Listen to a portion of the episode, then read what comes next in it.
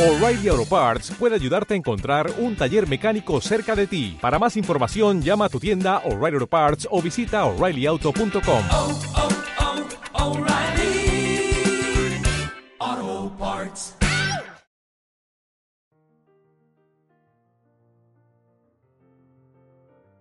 Hola, ¿cómo estás? Soy Adrián Farías y este es el decimosegundo capítulo de Jefe a Líder y de Grupo Equipo.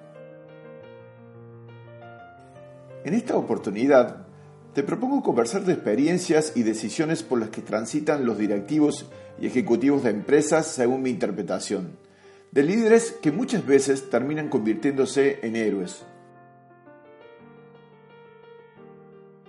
Desde mi mirada, el liderazgo bien entendido sería aquella persona que es capaz de influir o seducir a su equipo desde una relación sana, sumergidos en un entorno de confianza, desde un ambiente de libertad, que al final lo que proporciona son verdaderas relaciones de compromiso que lo depositan en las puertas de los resultados buscados.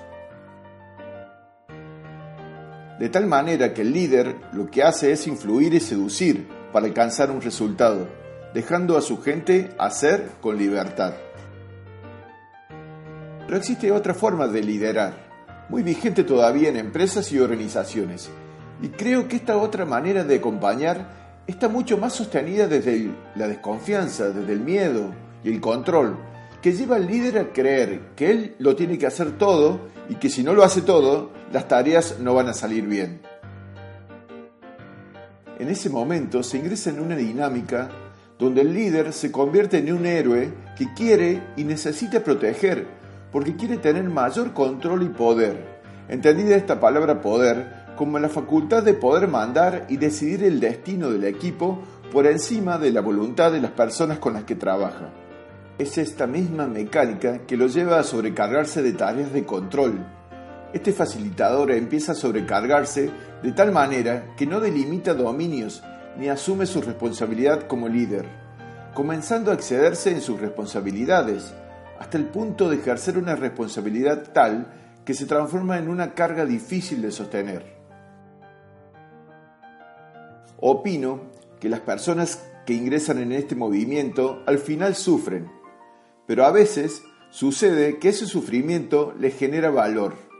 En varias oportunidades pude escuchar a directivos reconocer a sus líderes, a sus mandos medios, por su abnegación y porque más allá de su sufrimiento continuaban con la tarea. Creo que en esos momentos surge lo que entiendo como un razonamiento contraproducente para el Ejecutivo, cuando se dice, cuanto más sufro, más valor tengo, más valioso soy. Y esta es una mecánica que engancha no solo a él, que se siente capaz cuando más controla, sino que desde ese desempoderamiento que realiza sobre su equipo, hace además que cada individuo vaya convirtiéndose poco a poco más dependiente de su presencia y decisiones. Además, creo que ese gran sacrificio de tiempo y compromiso físico al final lo lleva a tener una renuncia de su propia vida. Y digo, cuanto más me vuelco a proteger mi propio equipo, menos me inclino a sostener mi propia vida.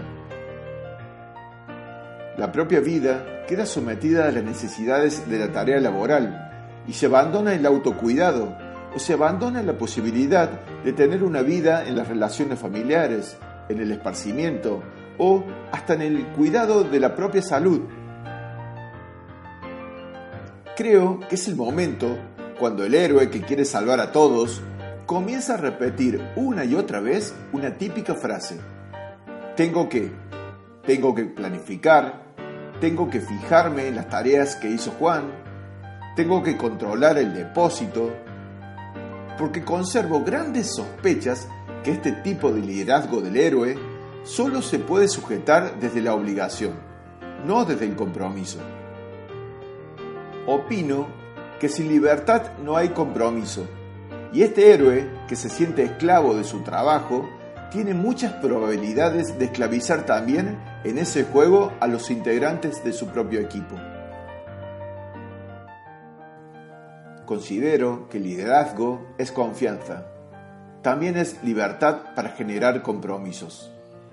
Y de la misma manera opino que heroísmo es miedo, control, sacrificio y desempoderamiento del resto de los integrantes del equipo. Hace poco pude leer en un periódico donde decía que las personas no abandonan sus trabajos, sino que renuncian a sus jefes. Y entonces, ¿en qué tipo de líder te quieres convertir?